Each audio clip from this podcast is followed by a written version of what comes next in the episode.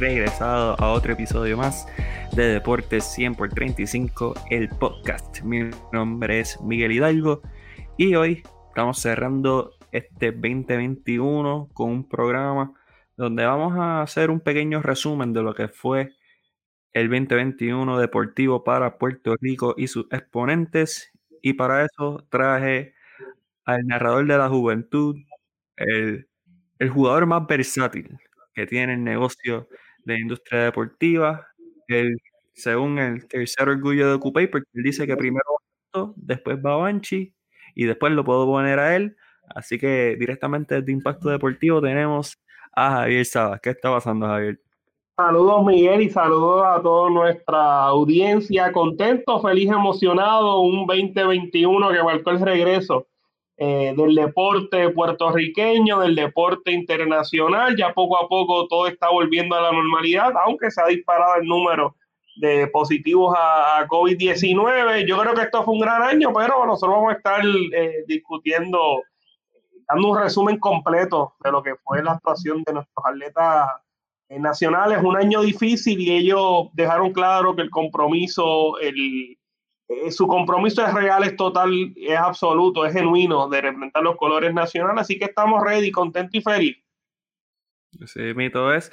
Y Javier, un 2021 donde nos colamos entre los primeros 100 podcasts de todo Puerto Rico, así que estamos agradecidos de todos sus fanáticos que sintonizan nuestro podcast episodio tras episodio. Pudimos grabar 17 este año, así que sumamente agradecido a nuestros fanáticos. Bajamos ahí al final de año por, por compromisos profesionales, pero este 2022 venimos duro y buscamos ese, esos primeros, ¿qué tiramos, Javier? Primeros 75, primeros 50, vamos por ahí nosotros, nosotros vamos en busca de lo máximo, nosotros vamos, nos vamos a meter en el dinero, nosotros vamos para el top 10, ahí es que vamos.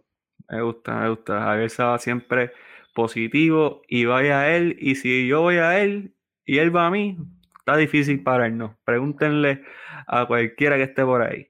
Javier, mira, como mencionaste, el 2021, un año donde el deporte regresó en grande, especialmente para Puerto Rico. Voy a tratar de dividir los temas por, por deporte para así simplificarlo y, tratar de mantener un tipo de línea, porque dentro de un año de enero a diciembre muchas cosas pasan de diferentes ámbitos y, es difícil mantener el tren, pero vamos a tratar de, irnos por deporte a ver cómo nos va. Pero el año empezó. dímelo. Estamos ready, estamos ready. Zumba, zumba para adelante, Miguel. Pues mira, Javier, la constante aquí es que cuando está Jonathan Basabe y Junito Hernández, pues se tiene que hablar del autodenominado por ellos mejor deporte del mundo, que es el béisbol. Y qué mejor que empezando con una corona de los criollos de Caguas, ahora los máximos campeones en la historia de la Liga de Béisbol Profesional Roberto Clemente, 19 campeonatos. Y en una gran actuación y que llegaron a una final de Serie del Caribe ante República Dominicana. Desafortunadamente no se pudo salir con la medalla de oro, pero los criollos nuevamente demostrando por qué son el estándar de lo que son los equipos deportivos, especialmente en el béisbol. En Puerto Rico me gustaría saber tu opinión acerca de lo que fue la actuación de los criollos durante la pasada temporada. Mira, no creo que Caguas es el estándar del deporte del béisbol en Puerto Rico. Sin embargo, el año pasado, como tú indicaste, este año, eh, que está a punto de finalizar, eh, se llevaron el campeonato de la Liga Invernal, luego fueron a la Serie del Caribe, llegaron hasta la etapa final, cayeron derrotados ante la República Dominicana. La República Dominicana estaba representada por, los, por las Águilas eh, Cibaeña, Cagua se tiró una gran temporada. Hay que recordar que el equipo de Santurce, dada la situación con el COVID-19, no pudo ver acción. Una liga de béisbol profesional que, si muy bien recordamos, durante el año pasado, el 2020, eh, tenía mucha, a pesar de que estaba la situación con el COVID-19, las expectativas que se tenían eran bien grandes. Eh, se decía que iban a estar participando, yo creo que siete franquicias, algo que nosotros, nuestra generación, nunca había visto. Lo máximo que habíamos visto eran seis, seis equipos. Sin embargo, la situación con el COVID-19 agravó la situación. Hubo varias franquicias que optaron por, por recesar, incluyendo a, los campeones de la temporada 2019-2020 de los Cangrejeros de Santurce. Se jugó béisbol, se jugó béisbol eh, sin fanáticos en una primera parte, luego poco a poco se fueron incorporando, eh, ¿verdad? Dadas las, medidas eh, de parte del gobierno, se permitió que fanáticos fueran a los parques a apoyar a los peloteros, pero fue, fue una temporada que lo importante era jugar. Lo importante era jugar, era brindarle ese escenario a los jugadores eh, para poder continuar eh, ese inicio, esa preparación para ir luego al sprint training, los que fueran al sprint training con expectativas de hacer el equipo grande o los que tuvieran la oportunidad para ¿verdad? jugar el sprint training eh, de liga menor, llegar en óptimas condiciones. Jugó Yadier Molina en la pelota invernal con, con el equipo de los atenienses de Manatí. Fue una, una liga que era entre dos equipos, entre Caguas y Mayagüez. Antes de empezar la temporada se podía entender eran los dos equipos que iban a estar disputando el campeonato. Fue así, saliendo por la puerta ancha los criollos de Cabo. Así que yo creo que en términos generales, dada la situación con el COVID-19, lo importante era jugar. Y se jugó y se continúa jugando. Ese mito es, y una liga invernal que contó con el debut de RA12, un proyecto liderado por Roberto López que buscaba darle exposición a jóvenes jugadores para que pudiesen competir al más alto nivel contra equipos con jugadores más veteranos. Una liga invernal que, como mencionaste, vio a Yadier Molina y no solo eso, vio jugadores como Bismael Machín, el Pulpo Rivera, jugadores que tienen experiencia en las grandes ligas, también un Noel Cueva y también vimos a Jovechny Fargas, que fue nombrado jugador más valioso de la temporada, que debutó con los Mets de Nueva York, aunque tuvo su lastimadura ya cuando llegó al, al circo, pero dentro de todo, una buena temporada donde se jugó buen béisbol y nos llevó o nos dio momentum a lo que fue la temporada de Grandes Ligas, que había mucha expectativa de qué iba a pasar, porque nuevamente el COVID no se ha ido y, no sabíamos cómo iban a operar en esta temporada. Y muchos boricuas lucieron muy bien durante esta temporada. Voy a empezar con Carlos Correa, y mencionaste, mencionaste varios jugadores de renombre que participaron, también para añadir a la lista, me parece importante, porque no solamente fueron jugadores nacionales, puertorriqueños que dieron acción en el béisbol invernal, también se, se, trajeron refuerzos de calidad, como el caso de Alex Lidi, jugador italiano que ha participado en la Grandes Ligas, vio acción en la pelota invernal, así que no solamente fue taller para jugadores nacionales, también fue taller para jugadores internacionales, así que yo creo que eh, yo ahorita vamos a hablar de calificaciones, pero hay que darle buena nota a la pelota invernal. Sí, mi todo es. Y volviendo a lo que es el béisbol de las Grandes Ligas, el más alto nivel, pues vimos cómo boricuas resaltaron durante la temporada. Carlos Correa fue uno de los grandes ganadores de esta temporada, en una temporada donde ganó su primer guante de oro en el campo corto. Javier tiene las estadísticas. Javier, aparte de las estadísticas que tienes a tu mano, ¿qué te pareció la temporada de Carlos Correa y cómo lo posiciona para este, esta agencia libre donde él se encuentra ahora mismo?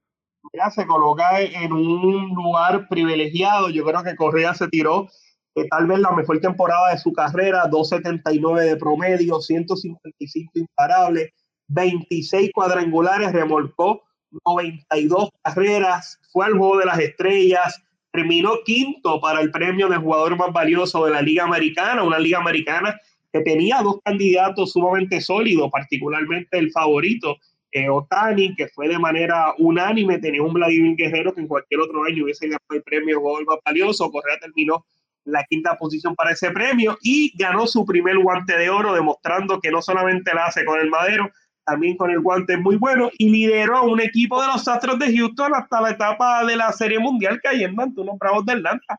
La Correa tuvo una temporada de consagración. Demostró que en efecto es uno de los mejores campos cortos que hay en el béisbol de las grandes ligas y con el respeto que se merece Javier Báez, con el respeto que se merece Francisco Paquito Lindo. En plenitud de condiciones, el mejor campo corto que hay en Puerto Rico se llama Carlos Correa. Yo voy a ir más lejos. En plenitud de condiciones, el mejor pelotero que Puerto Rico tiene el sol de hoy, que el nombre y apellido es de, es de Santa Isabel y se llama Carlos Correa. Muchas gracias. Lo importante de la temporada de Correa es que participó en 148 partidos, la segunda cantidad más alta en su carrera, algo que sin duda era la mayor incógnita acerca del campo corto de Santa Isabel, porque esa eh, siempre ha sido el talón de Aquiles, su salud, y pudo participar en la gran mayoría de los partidos de los Astros de Houston. Así que Carlos Correa, con una temporada que lo puede posicionar a generar un contrato de sobre 250 millones de dólares, todo dependiendo de qué pase en este lockout que está ahora mismo en las grandes ligas. Y Javier, estábamos hablando de la Serie Mundial, yo creo que es elemental brincar a la figura de Eddie Bomba Rosario. Nuevamente la bomba se lo pusimos aquí en Deporte 100 por 35, no se deje engañar, sin aditivos ni preservativos. Y Eddie Rosario fue el jugador más valioso de la serie de campeonato de la Liga Nacional, una figura importantísima en esta corrida de los Bravos de Atlanta, donde también quiero mencionar que yo fui desde antes de la temporada de los que pronosticó que Atlanta iba a quedar campeón. No era bajo eh, este equipo sin Acuña y sin eh, Marcelo Zuna, pero de igual manera las victorias son victorias, no importa cómo lleguen. Así que queríamos hacer ese disclaimer. Javier, Eddie Bomba Rosario, ¿qué te parece esta temporada? Ya no fue la mejor temporada regular para Eddie Bomba Rosario.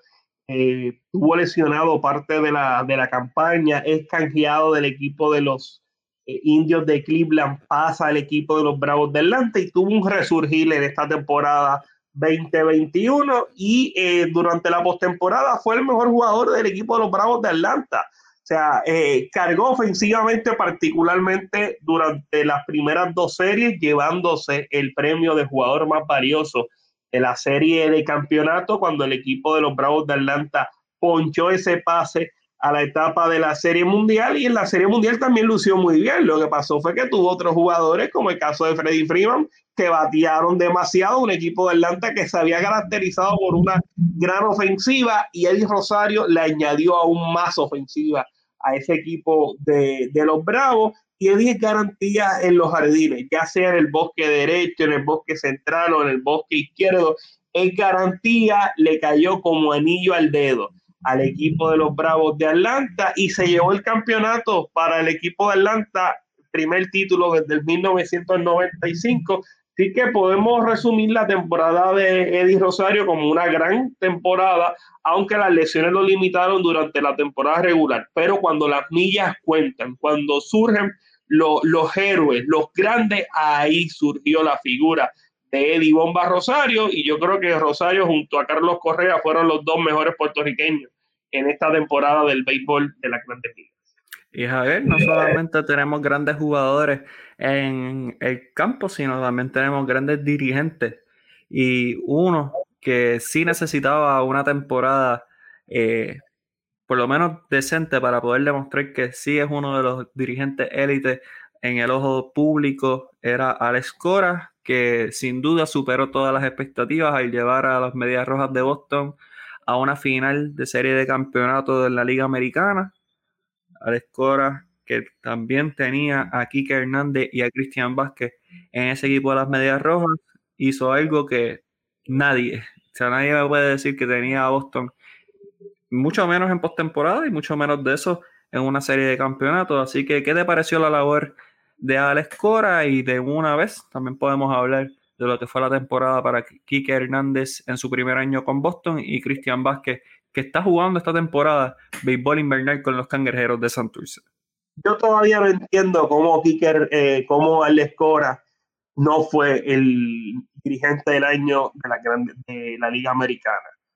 Eh, Ahora lo que hizo con el equipo de los Medias Rojas de Boston fue simplemente eh, sorprendente. Un equipo de los Medias Rojas de Boston que venía de una temporada ridícula, hay que llamarlo así, una temporada malísima, esa temporada eh, acortada por el COVID-19, habían salido de, de Mookie Betts, tú ves la rotación de picheo del equipo de los Medias Rojas de Boston y da lástima Da lástima, tú lo comparas con otra, otras rotaciones en la misma división, tú pones a los Yankees, los Yankees, a pesar de que es una rotación mediocre, tienen una elite en la figura de Gary Cole. El equipo de los Bravos de Atlanta, eh, de, de los Medias Rojas, nada. No tenían nada. Tu mejor, tu mejor pitcher, que es Chris estaba lesionado. Sin embargo, lo que tiene Alex Cora es, es magia, es, es, un intelectual, es un científico del béisbol le sacó el máximo a los Medias Rojas y durante gran parte de la temporada estuvieron liderando esa súper fuerte división del este, donde tienes un equipo de los Azulejos de Toronto que desde el día uno fueron serios contendientes. Tenías a un equipo de los Reyes de Tampa Bay que venían de ser los subcampeones eh, el año pasado. La fuerte alineación del equipo de los Yankees de Nueva York y Alex Cora todo el tiempo con el equipo de los Medias Rojas ahí estuvo ahí. ¿Y en dónde está la grandeza de Cora? Que cuando la milla cuenta en los meses de septiembre, en los meses de agosto, septiembre, parecía que la cosa se le ponía difícil al equipo de los Medias Rojas. Los Yankees venían con fuerza, los Yankees y el equipo de Toronto venían con fuerza y los Medias Rojas se mantuvieron. Se mantuvieron, ganaron el segundo comodín, eh, uno de los dos comodines en el juego de muerte súbita, elimina a los Yankees de Nueva York y no pudieron ante los Astros de Houston, pero eh, la labor de Cora, ciertamente, yo creo que, mira, hoy Cora es el mejor dirigente que hay en la Grandes Ligas. Lo que ha hecho Cora con los Medias Rojas de Boston es simplemente sorprendente. Yo creo que hay que quitarse ese sombrero ante la gran labor de Alex Cora. Muy triste eh, la situación que tuvo con el equipo de los Astros de Houston, que es una mancha que difícilmente se pueda quitar y que eh, lo privó de, de, continuar en ese 2010, en ese 2020 con este equipo eh, de los Medias Rojas, pero qué bien, que ya se está haciendo justicia y que él está demostrando que en efecto es uno de los mejores o tal vez el mejor de la Grandes Ligas. Sí, mito es, eh, tú mismo te acabas de responder la pregunta de por qué no ganó el premio, voto de castigo de parte de los cronistas, ellos van a tomar eso por encima de cualquier actuación que tuviese a la escora, que sin duda, para mí, igual que estoy de acuerdo contigo, es el mejor dirigente que tiene las grandes ligas ahora mismo. En su primer año ganó una serie mundial, en su segundo año llega a una final de, liga, así que estamos hablando de un estratega y un motivador de siete pares, como dicen en la calle. Un gran dirigente, Alex Cora, que también contó con Kike Hernández en su primera temporada con Boston y con Cristian Vázquez, que me puedes decir específicamente de Quique, Javier, que había, en, mi caso como fanático de Boston, yo tenía mucha incógnita de cuál iba a ser el rol de Quique, si podía ejercerla a un gran nivel, ya que nunca se había establecido como un jugador regular con los Dodgers de Los Ángeles. ¿Qué te pareció la temporada de Quique Hernández? Fenomenal, Quique lo que necesitaba era la confianza, lo que necesitaba es ser titular, que te brinde esa oportunidad de tener turnos, de poder poncharte y continuar, no tener la presión de que tengo que dar un hit, tengo que batear, tiene que, tiene que tener garantía, y eso, garantía confianza, y eso fue lo que precisamente le dio eh, Alex Cora, y que se tiró una buena temporada, 250 de promedio, 127 imparables, 20 cuadrangulares, 60 carreras remolcada y durante la postemporada estuvo sencillamente imparable. O sea, le dio a todo el mundo, batió a los derechos, batió a los zurdos, sacó bola, defensivamente lució a mil maravillas, hizo de todo Quique Hernández una excelente, gran temporada para que Ahora es cuestión de mantener la consistencia, que yo sé que con la confianza que le ha dado y que le continuará dando al Escora, él va a mantener esa consistencia. Y Cristian Vázquez, añadiendo a lo que fue la temporada de los Medias Rojas de Boston, 2.58 de promedio, 6 cuadrangulares y 49 RBA como receptor titular de este equipo de Boston, eh, demostró sus quidades detrás del plato y en esta temporada, buscando, antes de llegar a una agencia libre, eh, está jugando con los cangrejeros de Santurce y Javier, yo tengo total confianza de que el apodado Colo va a quedarse este año con las grandes ligas. Presumo que va a ser, es más, hago mi predicción del año que viene, Cristian Vázquez va a ser parte del juego de estrellas de la temporada que viene. Sí, no tengo duda. Eh, Cristian Vázquez eh, es un mago, es un tipo sumamente inteligente, eh, sabe llevar el juego a la perfección, tiene la confianza de Cora y Cora lo dijo una vez Cora comenzó como dirigente de este, de este equipo de los Medias Rojas de Boston él, le dio la confianza a, a, Cristian Vázquez. Antes sabíamos que el 2018 eh, se dividía, 2017 se estaba dividiendo la, receptoría. ahora él es el receptor titular. Jugó durante 138 partidos, una cantidad bastante grande para un receptor. Un receptor lo que vendría jugando que son 125, 140 como mucho. Él jugó 138, conectó 118 imparables, 6 cuadrangulares, 49 carreras remolcadas. Eh, en la postemporada también lució muy bien, conectó cuadrangular y logró mantener a raya este, el picheo de, los Medias Rojas. O sea, tú tienes un picheo que está diezmado ante la ausencia de Chris durante esa primera parte. Tú tienes que tener un catcher eh, formidable, unas detrás del, del plato para tu poder. Eh, con el picheo mediocre, porque hay que de esa manera, eh, poder contener ofensivas como la de Toronto, como la de los Yankees, como la de los mismos Reyes de Tampa Bay, y lo hizo. Así que hay que darle mucho crédito a la labor de Cristian Vázquez, que también se tiró una muy buena temporada. Sí, mito es. Y pasando a, dos jugadores que tuvieron la dicha de jugar juntos en la Gran Manzana, Francisco Lindor y Javier Báez, eh, una dupla que no parecía que se, o sea, no estaba en las cartas que se iba a dar, pero se dio por una temporada y Claramente los Mets no tuvieron la mejor temporada, ninguno de ellos. Pero Francisco Lindor, pues desafortunadamente no tuvo la mejor temporada, una a la que estamos acostumbrados y una empezando una extensión de contrato de sobre 340 millones. Javier, ¿qué esperamos de Francisco Lindor para la próxima temporada? Yo creo que no hay que analizar mucho de lo que fue esta pasada temporada en su primera como campo corto de los neoyorquinos. Lindor al 2021 en, en lo deportivo en su actuación. No cumplió con las expectativas, la peor temporada en su carrera, 230, 104 hits, 20 cuadrangulares, 63 carreras remolcadas. Esos no son números de Francisco Paquito Lindor. Es cuestión de hacer los ajustes y para este 2022 tratar de bajar esa presión, eh, no meterse con, con, los fanáticos, mantener las redes a un lado eh, y reenfocarse. Reenfocarse es lo que necesita Francisco Lindor, que sabemos que, es un gran pelotero y yo creo que son números eh, para mejorar que se puede esperar lo máximo, lo máximo, una mejor temporada. Él puede batiendo 60 y va a ser una mejor temporada porque esta temporada fue fatal para Francisco Lindor. Me preguntaste de Javier Baez, pues mira, Baez ahora va a estar con el equipo de los Tigres de Detroit. Eh, yo creo que ahora tiene la seguridad económica. Baez sabemos que es un gran jugador, un super talento. Eh, yo creo que Baez se va a convertir ahora jugando en la Liga Americana como uno de los bateadores de mayor poder eh, en todo el béisbol. Dio 31 hombros este año, a mí no me extrañaría que va ese meta sobre 40, 45 y quién sabe si hasta conecte 50 cuadrangulares. Un poquito más disciplinado en el plato, el swing de va es descomunal, eh, mete miedo ese swing y yo creo que ahí en Detroit eh, va a poner buenos números. me, me, es curioso saber porque, aunque no estoy de desacuerdo que Francisco Lindor tuvo una mala temporada, uno ve sus números más allá del promedio y dice, esto es una buena temporada para cualquier pelotero. O sea, sí, Javier, porque estamos hablando de que Kike Hernández tuvo 20 honrones y 60 RBI y dijimos que tuvo una buena temporada. Francisco Lindor lo que tuvo es literal 20 honrones, 63 RBI, donde se fastidió fue el promedio.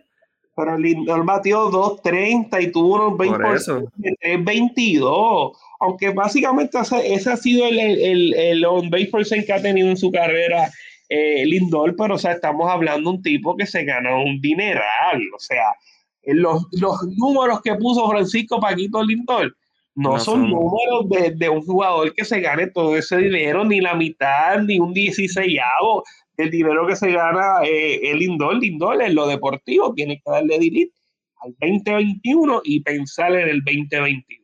No, y nuevamente no estoy en desacuerdo contigo, simplemente me parece curioso cómo los números cambian dependiendo del valor que tiene un jugador y claramente Francisco Lindor estamos hablando de uno, en mi opinión, de los mejores 10 jugadores que tiene las grandes ligas, así que estoy de acuerdo que esta segunda temporada va a ser mejor, eh, luego de ya tener un año de aclimatación ahí eh, en Nueva York, aparte de contraer matrimonio y, ya tener a su bebé, así que creo que esta temporada, creo que Francisco Lindor va a redimirse como lo que yo pienso que es, que es el mejor campo abierto de todas las grandes ligas.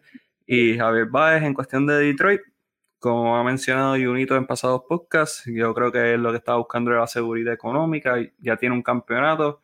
Eh, ahora es cuestión de asegurar el futuro y, y, seguir luciéndose como uno de los mejores guantes que tiene el béisbol de las grandes ligas. Y Javier, para culminar con el béisbol, eh, José Berrío, que llegó a un acuerdo por una extensión de contrato con los eh, Azulejos de Toronto. ¿Qué te pareció eh, lo que fue ese junte entre José Berrío y Toronto esta primera temporada?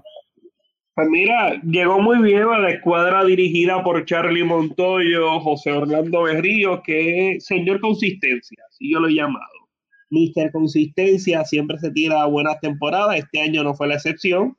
3.52 de efectividad, 12 victorias, 9 derrotas, eh, casi llega a las 200 entradas lanzadas, 192, sin embargo no necesitó tirar 200 entradas para ponchar a 200 bateadores, ponchó a 204. Eh, yo creo que José Orlando ha mantenido consistencia de ser un gran lanzador, pero se ha mantenido ahí. Hay que ver si ahora con esta extensión de contrato, ya teniendo esa seguridad económica, José Orlando pueda dar ese salto hacer un as, en convertirse en uno de los mejores lanzadores del béisbol de la Grandes Ligas. Al momento, él está en el medio, en la parte alta de ese medio, pero se tiene que separar de ahí. Se tiene que separar y ahora va a tener la oportunidad en, la con el equipo de los azulejos, una división, yo diría, más fuerte, porque tú tienes que tirarle al equipo de los Yankees en varias ocasiones tienes que tirarle al equipo de los Medias Rojas que batea mucho, tienes que tirarle al equipo eh, de los Reyes, así que el reto está, la habilidad también está, así que vamos a ver qué se impone, yo veo a José Orlando que va a poder dar ese boom, va a poder dar ese salto y convertirse en un asa en las grandes ligas. Y con esto vamos a culminar lo que fue el béisbol para los puertorriqueños en esta temporada, porque sin duda eh, fue buenísima. estamos hablando de calificación fue muy buena y Chugal también tiró, tiró bastante decente. Chugal, que fue el eh, relevista del equipo de los Mets, salvó 32 partidos y ponchó 89 bateadores, efectividad de 345. Así que yo creo que en términos generales fue una temporada bastante buena para los boricuas. Y Yadier Molina, también Miguel, eh, que fue para el juego de estrella y se logró, logró una extensión de contrato. Así que vamos a tener el tour de despedida de Yadier en este 2022. Así es, todo es.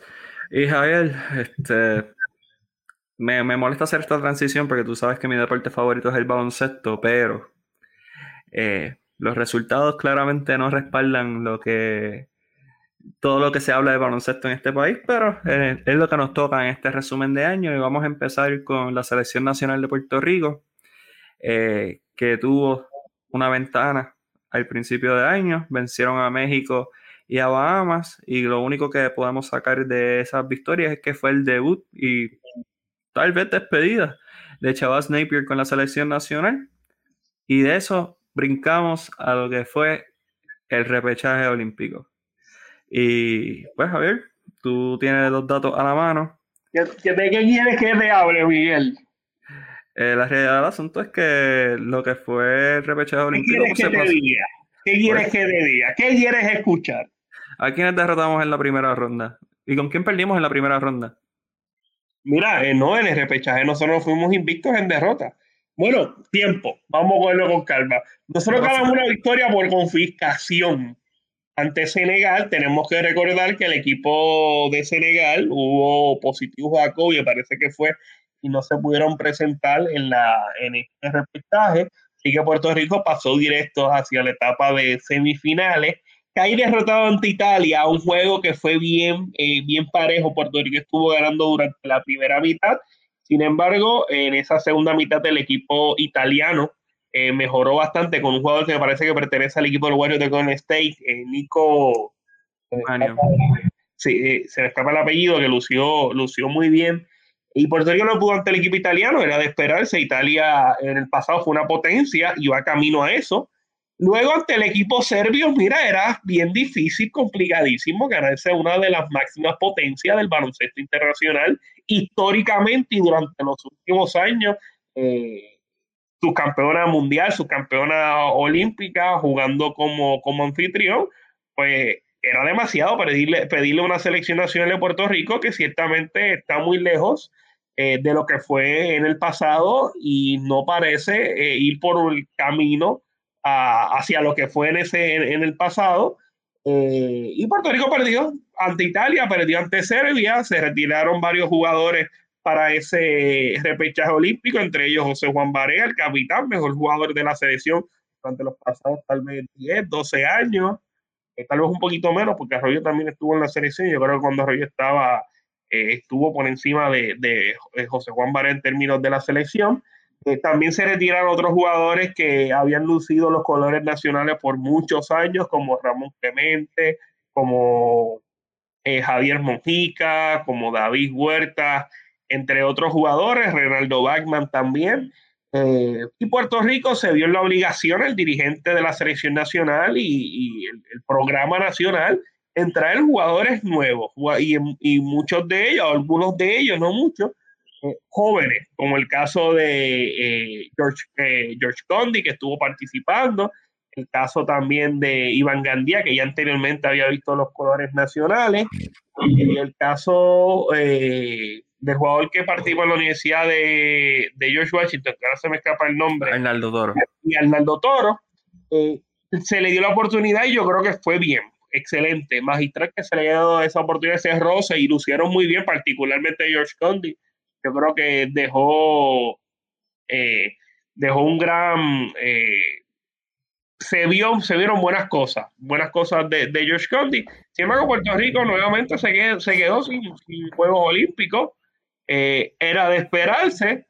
Eh, habíamos sufrido en el AmeriCup, que en las ventanas clasificatorias al AmeriCup, como tú indicaste, marcó el debut y tal vez este, la despedida, porque no sabemos si vuelve a la selección nacional, de Chavas Knight, que el Puerto Rico sufrió para ganarse a Bahamas, algo que hace 10 años, menos 5 años, era algo que no podía pasar por la mente de nadie partido de Puerto Rico ante Bahamas era una victoria en el por de los casos por 25 puntos. No fue así.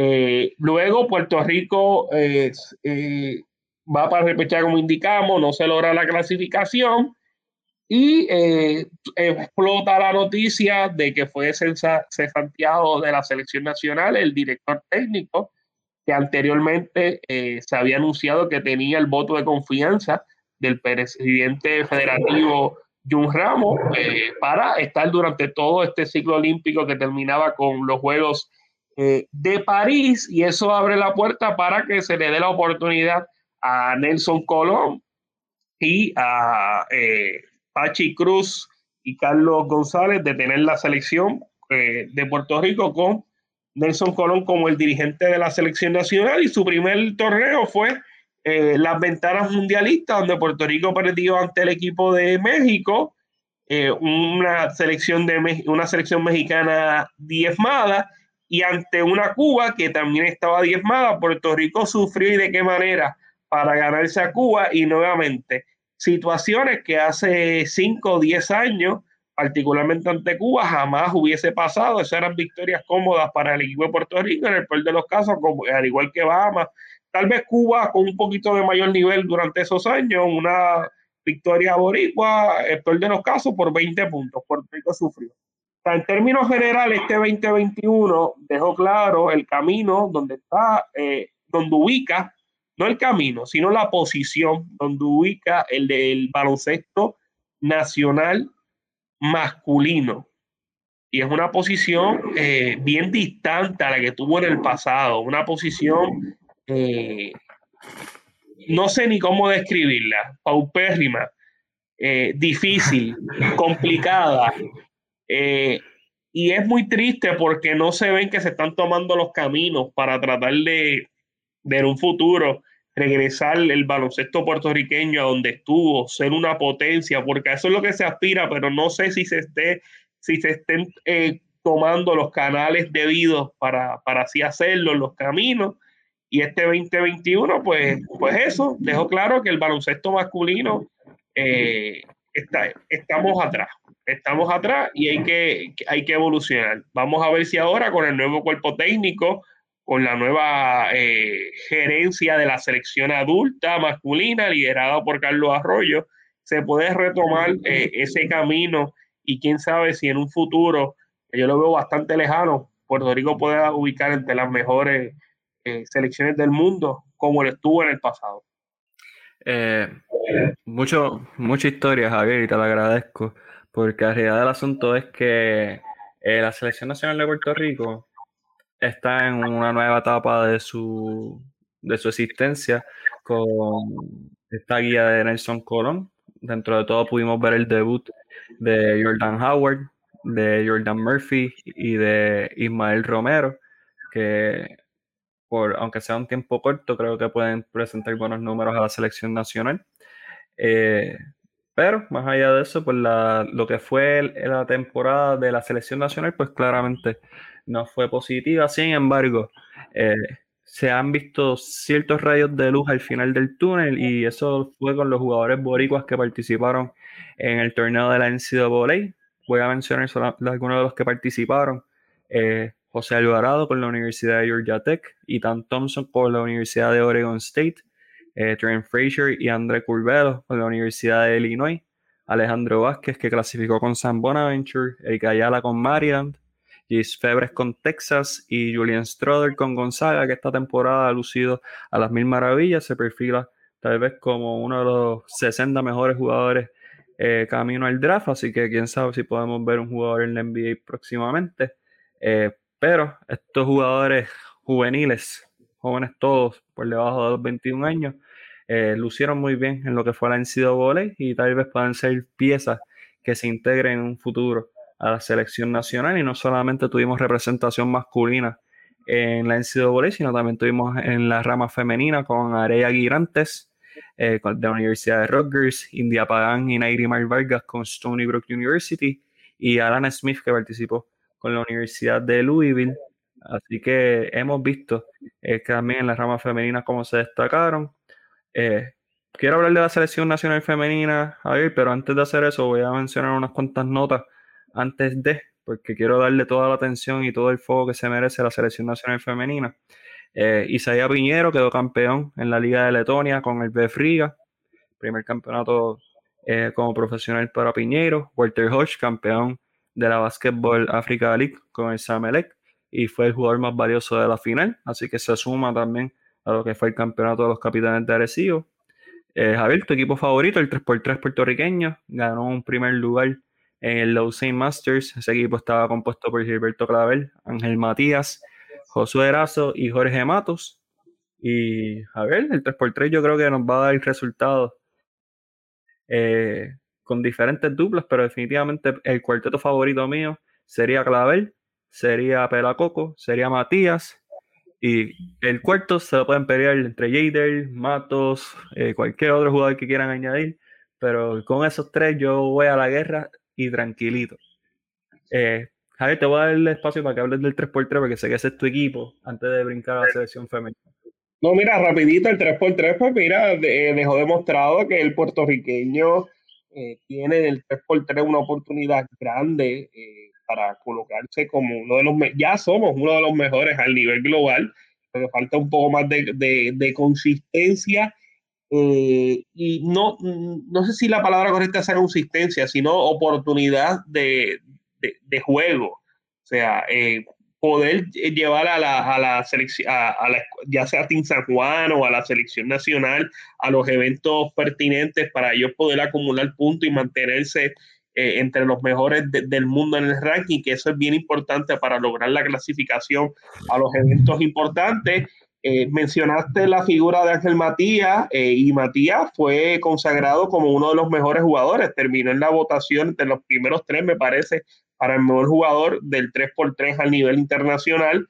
Este año marcó el regreso de Pelacoco Hernández al básquetbol 3x3. Clavel, como tú bien describes, eh, lució muy bien. Inclusive Clavel ha dicho en repetidas ocasiones, particularmente durante este último trimestre del año, que está estudiando la posibilidad de dedicarse eh, full time al, al básquetbol 3x3. Eh, y que tendría que irse entonces para Europa y quién sabe si es una posibilidad y quién sabe si sea el primero de muchos, eh, sea eh, eh, este, un, pionero en ese sentido y le abra la oportunidad a otros jugadores en el patio que, que muy bien lo pudiesen hacer en, el, en, esta disciplina. Puerto Rico ganó eh, varias paradas, eh, ganó una parada del World Tour y también Miguel ganó medalla de oro en los Panamericanos Juveniles en el 3x3 con la figura de Adriano Casio, Luis López, Luis Daniel Cuascuti y Leandro Allende. Así que si algo tuvo bueno el baloncesto masculino durante este año 2021, sin lugar a dudas, fue el básquetbol 3x3 y yo creo que va a ser la constante durante los próximos tal vez 15 años, quién sabe si. Y ahora vamos a dedicarle el tiempo y foro y espacio necesario a la selección de baloncesto femenina, histórica por demás. Eh, debutó en unos Juegos Olímpicos por primera vez en su historia, pero eso no fue lo único que se hizo en este año. También se ganó una medalla de oro en centro básquet femenino, celebrado en El Salvador, y se ganó una inédita medalla de plata en la América femenina, celebrada aquí en San Juan, Puerto Rico. Así que un año histórico para la selección nacional femenina, una visión de eh, Jerry Batista, un compromiso de trabajo de las jugadoras lideradas por Pamela Rosado, entre muchas otras, incluyendo Jasmine Waffmey, Jennifer O'Neill, Tyra Meléndez y muchas otras. Pero Javier, yo creo que el baloncesto femenino se posicionó como uno de los principales deportes en conjunto eh, durante este año y sin duda para mí, que tuve la oportunidad de, comentar la, la, final y el juego de estrellas del baloncesto superior nacional femenino, pues me llena mucho de orgullo el haber, el haber visto todo lo que hicieron estas jugadoras, eh, continuando un legado que han traído jugadores como María Cusa Rivera, como Carla Cortijo, como Natalia Meléndez, entre muchas otras. Eh, a ver, háblame de esta selección nacional femenina. Pues mira, la mujer puertorriqueña cargando el deporte puertorriqueño como ha sido durante esta, eh, durante la pasada década y el inicio de esta.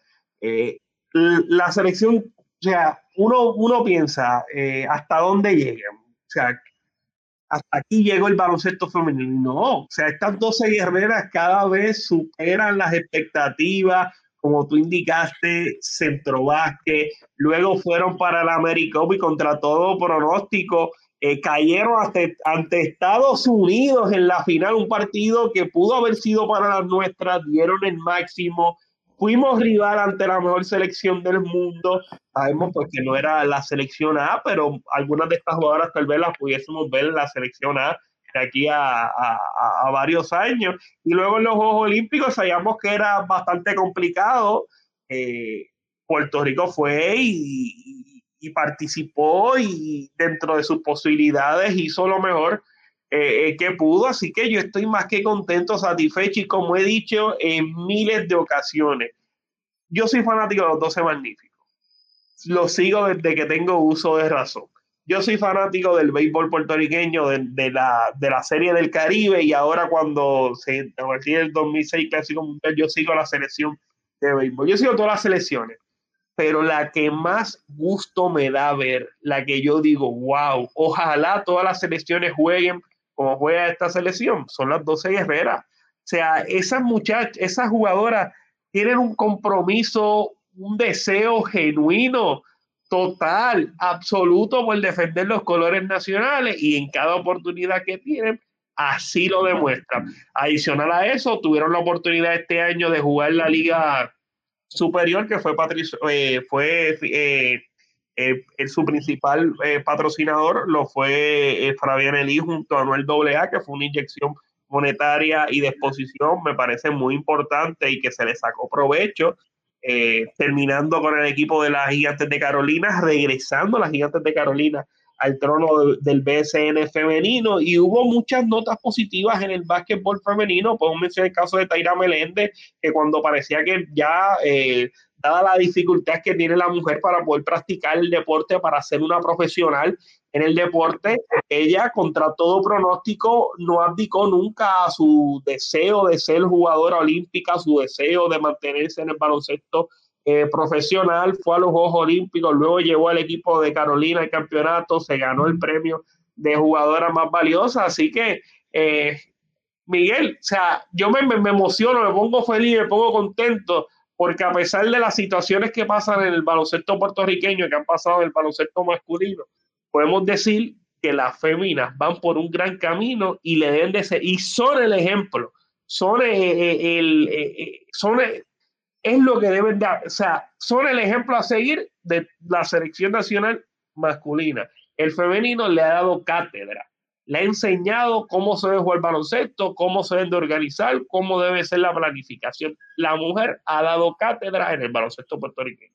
Así es, y sin el mismo apoyo económico que reciben eh, su contraparte masculino, y han hecho de tripas corazones y han hecho grandes gestas por el deporte puertorriqueño, así que se merecen un aplauso y nuestros respetos todas las jugadoras que son parte del programa nacional y que se acercan jugadoras de alto nivel que llegarán pronto a estas filas.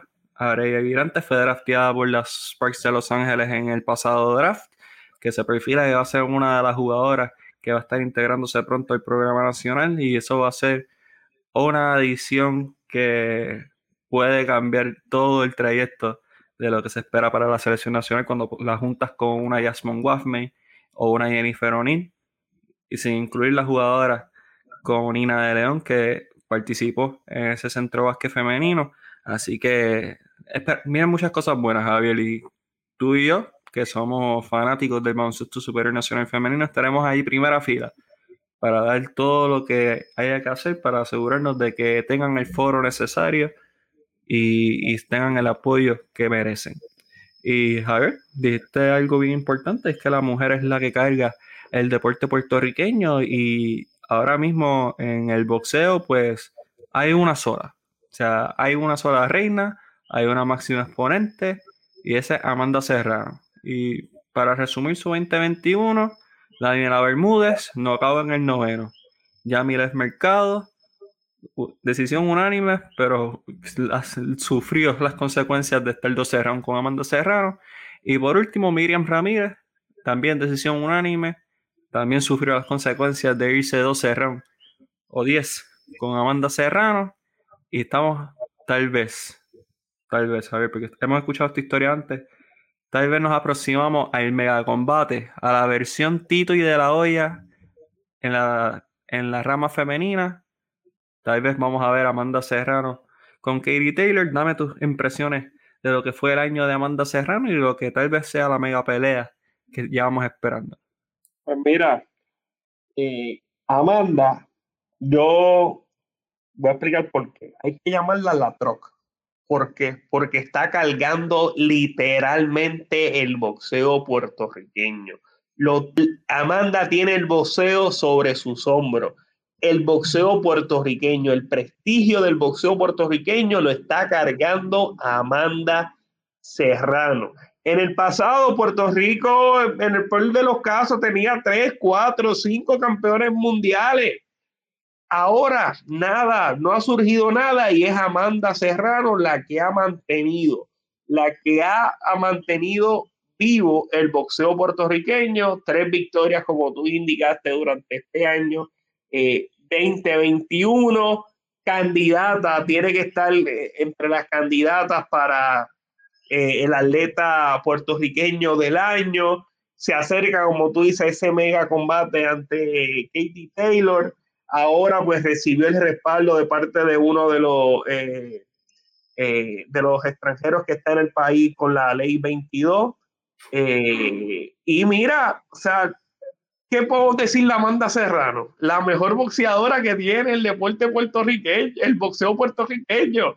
Sea, Amanda, tú le echas, o sea, Amanda está a otro nivel. Yo no sé ni cómo describirlo de Amanda Serrano, porque realmente que los fanáticos del boxeo puertorriqueño, tenemos que darle la gracia a Amanda Serrano que ha mantenido vivo eh, el boxeo y ha sido de las pocas notas positivas hemos tenido en el boxeo puertorriqueño y quién sabe si se le da ese combate ante Katie Taylor, que yo tengo mi top 5 de los mejores boxeadores de la historia y yo creo que si ella se gana a Taylor, yo tengo que considerar a Amanda a sacar uno de esos cinco para meter a Amanda.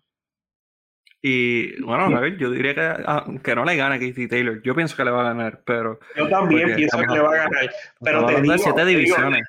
Yo tengo ese top 5, yo tengo el top 10 y ahora yo no tengo Amanda en ese top 10 y tengo que revisar mi top 10, o sea, de los históricos, porque lo que ha hecho Amanda Serrano, o sea, me digo, Siete divisiones, siete divisiones, más nada, no hay que decir más nada.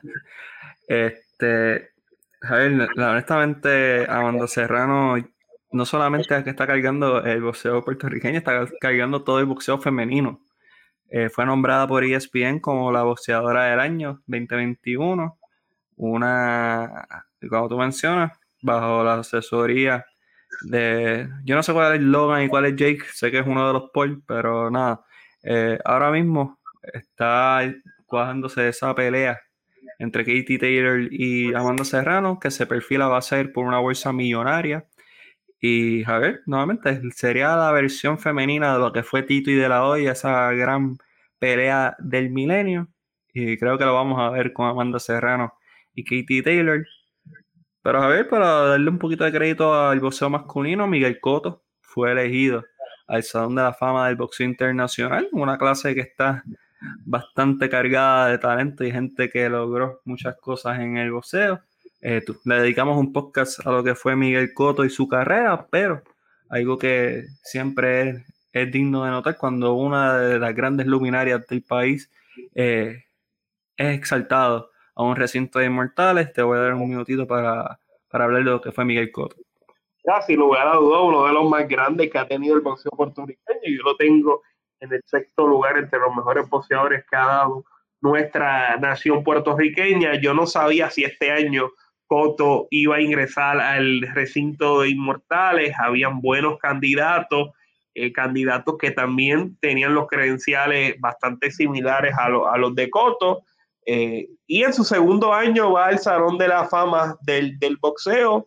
Eh, así que enhorabuena por el puertorriqueño Miguel Ángel Coto, que ciertamente más allá de su, de su éxito dentro del ring, el impacto que ha tenido en el boxeo puertorriqueño es inmenso, eh, no se puede comparar con ningún otro boxeador boricua, lo que ha hecho Coto con su casa promotora, dándole oportunidad a talento joven, ha hecho campeones mundiales en la figura de Alberto el Explosivo Machado y en la figura de Ángel Tito Acosta y tiene otros boxeadores que van por buen camino, como el caso de Danielito Sojilla, que yo creo que para el último trimestre del próximo año, tal vez principios del 2023, pudiese estar disputando con un título mundial. Así que el hecho de, de, de, de, ya se, ¿cómo te puedo explicar? Ya todo ese éxito que ha tenido Coto, toda esa contribución, yo creo que eh, ahora con esto del Salón de la Fama, eh, pues se le está dando, se le está dando eh, ese reconocimiento que se merece el único boricua varón que ha sido campeón en cuatro divisiones distintas. Miguel, me gustaría decir algo rapidito sobre el boxeo porque además de Amanda Serrano, además de Miguel Ángel Cotto, hubo unas notas positivas, pero esto es esto es súper rápido. Se hizo campeón mundial Jonathan Bomba González, ganó título en las 108 libras, ganó título mundial interino Macmillan Arroyo, aunque después tuvo una pelea de no contest, y Daniel Zorrilla ganó eh, un título regional noqueando a Palo César Caro. Esas fueron las pocas notas positivas, además de Alexander Sayas, que ganó seis peleas durante este año 2021. Y que también fue nombrado eh, uno de los principales prospectos por ESPN. Y Javier, llegamos al plato grande de lo que fue el resumen del 2021, que fueron los Juegos Olímpicos de Tokio 2020 más uno. Eh, unos juegos que, aparte de históricos, vimos eh, los debuts de diferentes disciplinas. Entre los debuts que vimos, pues hablamos de la selección nacional femenina de baloncesto. Eh, vimos en, skateboarding como Steven Piñeiro y Manny Santiago representaron la mona estrellada. Verónica Toro debutó en la disciplina de, remo.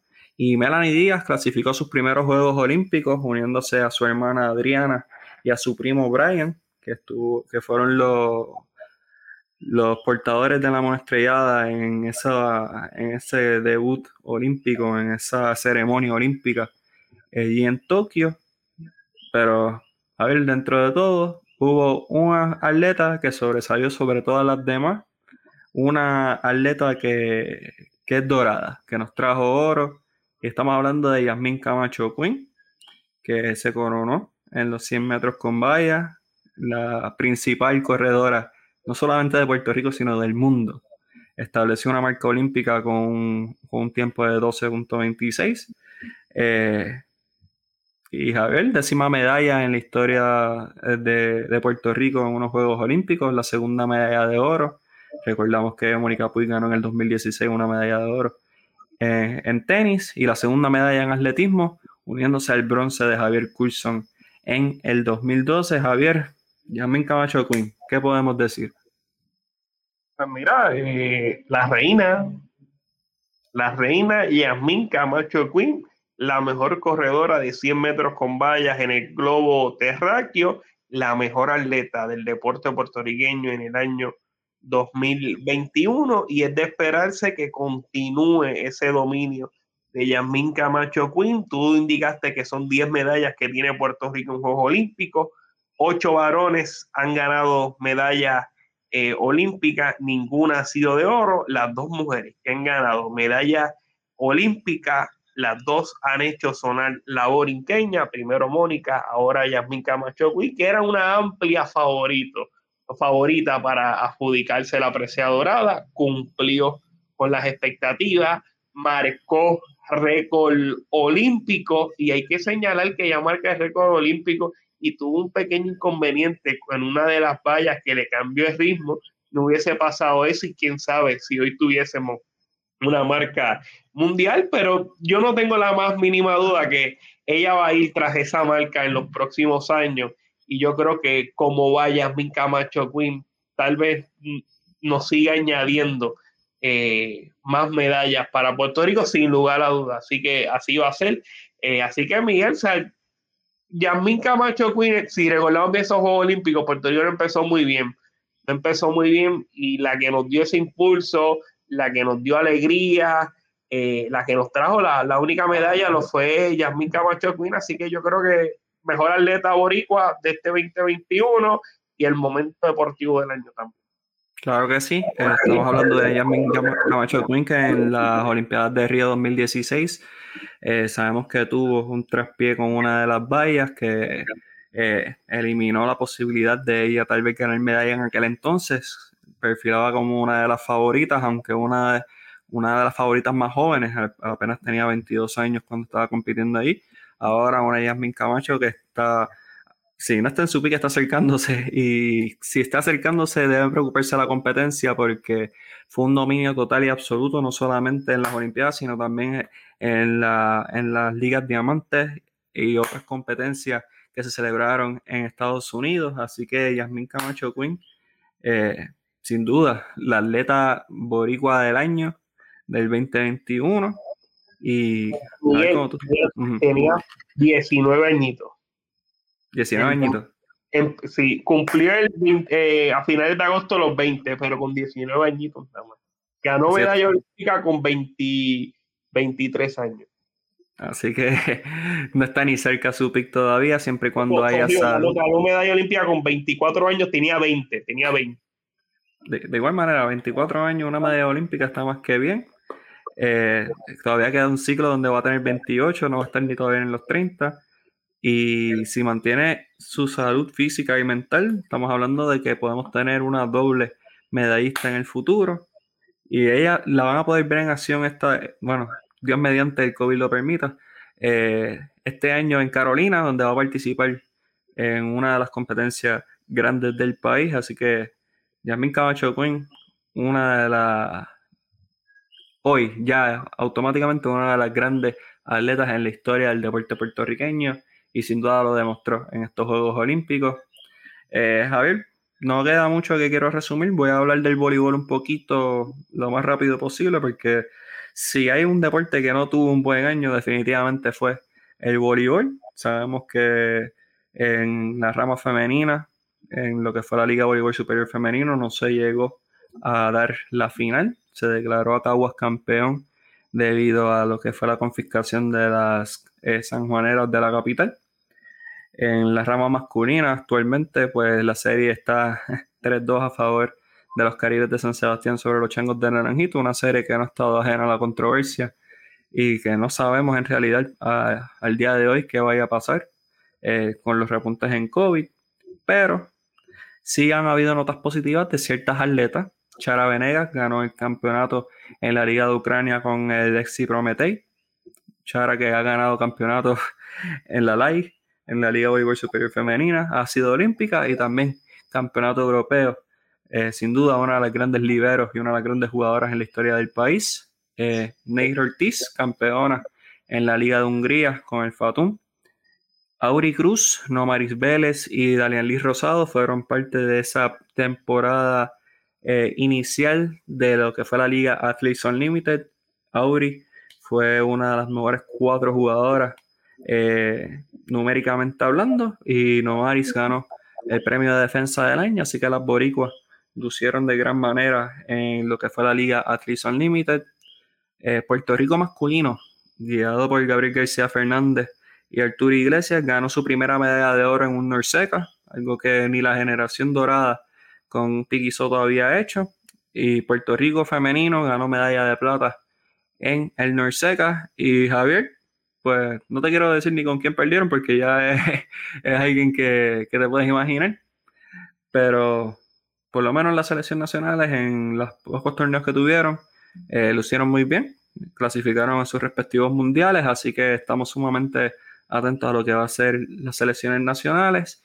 Y por último, Javier, en el balonmano, se ganó el campeonato eh, Norsa femenino, así que las fieras del balonmano lograron el pase al Mundial de Balonmano, donde pudieron pasar a la segunda ronda, un gran logro para otro deporte que no recibe el apoyo económico que, que otros deportes reciben y que han logrado grandes cosas eh, con poco apoyo. Así que también felicidades a la selección de balonmano femenino y Javier, también, Adriana Díaz, aunque no tuvo la mejor temporada, pero repitió nuevamente como campeona del ITTF Pan American Cup por tercer año consecutivo, o sea, por tercera participación corrida eh, para ella. Ganó dos en el Quijote Morales, no participó en el 2020, en el 2021 derrotó a Bruna Takahashi para poder llevarse esa medalla de oro. También ganó oro con Melanie Díaz en dobles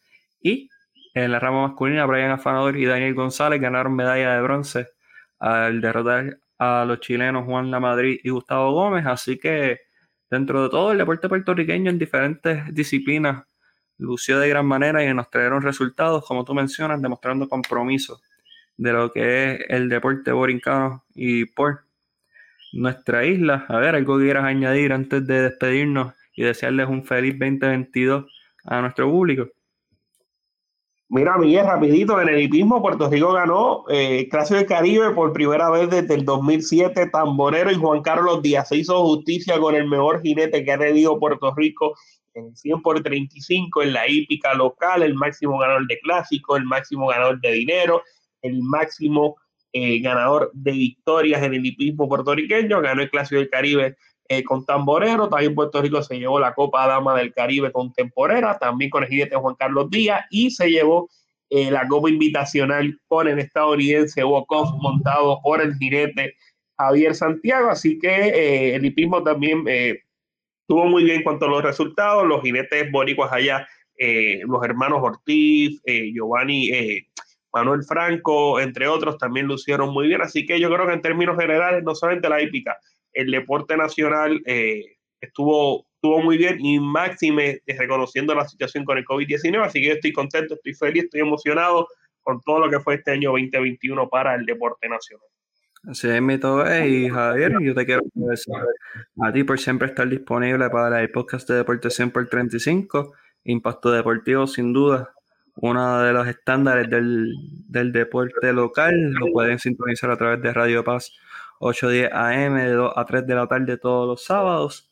Eh, y Javier también, como eres parte de aquí, tenemos que darle las gracias a nuestros fanáticos por nuevamente colarnos entre los primeros 100 podcasts de Puerto Rico. Eh, se trató de hacer el mejor trabajo posible. Cubrimos 45 juegos en vivo. Le tratamos de dar el mayor foro posible a, a, todos nuestros atletas. Cubrimos 6 juegos de baloncesto superior nacional, 16 de baloncesto superior nacional femenino, uno de la Selección Nacional de Fútbol Femenino, tres juegos de la Liga de Béisbol Roberto Clemente y eso va a subir en el 2022, 15 juegos de la Liga de Superior Femenino y cuatro de la Liga de Superior Masculino.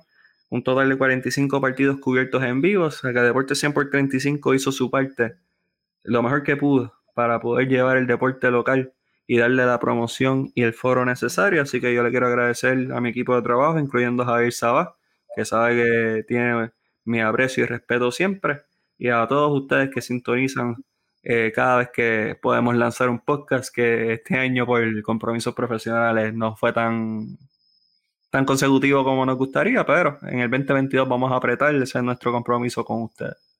Miguel, y yo te quiero felicitar a ti, además de tener el deporte 100 por 35, darle esa cobertura de respeto a, los atletas puertorriqueños, particularmente a la mujer que lo necesita. Eh, usted debutó este año en la televisión como comentarista en el baloncesto superior femenino y lució a mil maravillas, demostrando eh, que los jóvenes lo que, necesitamos es que se nos brinden las oportunidades. Así que Miguel, de verdad de que te felicito por este año 2021 y yo sé que el 2022 va a ser eh, mejor todavía. Así es, y con eso eh, nosotros nos vamos a despedir, no sin antes desearle un feliz 2022 eh, en cuestión del 2021 pues cuídense en la medida que sea posible por usted, por los suyos, con todo lo que está ocurriendo con el COVID.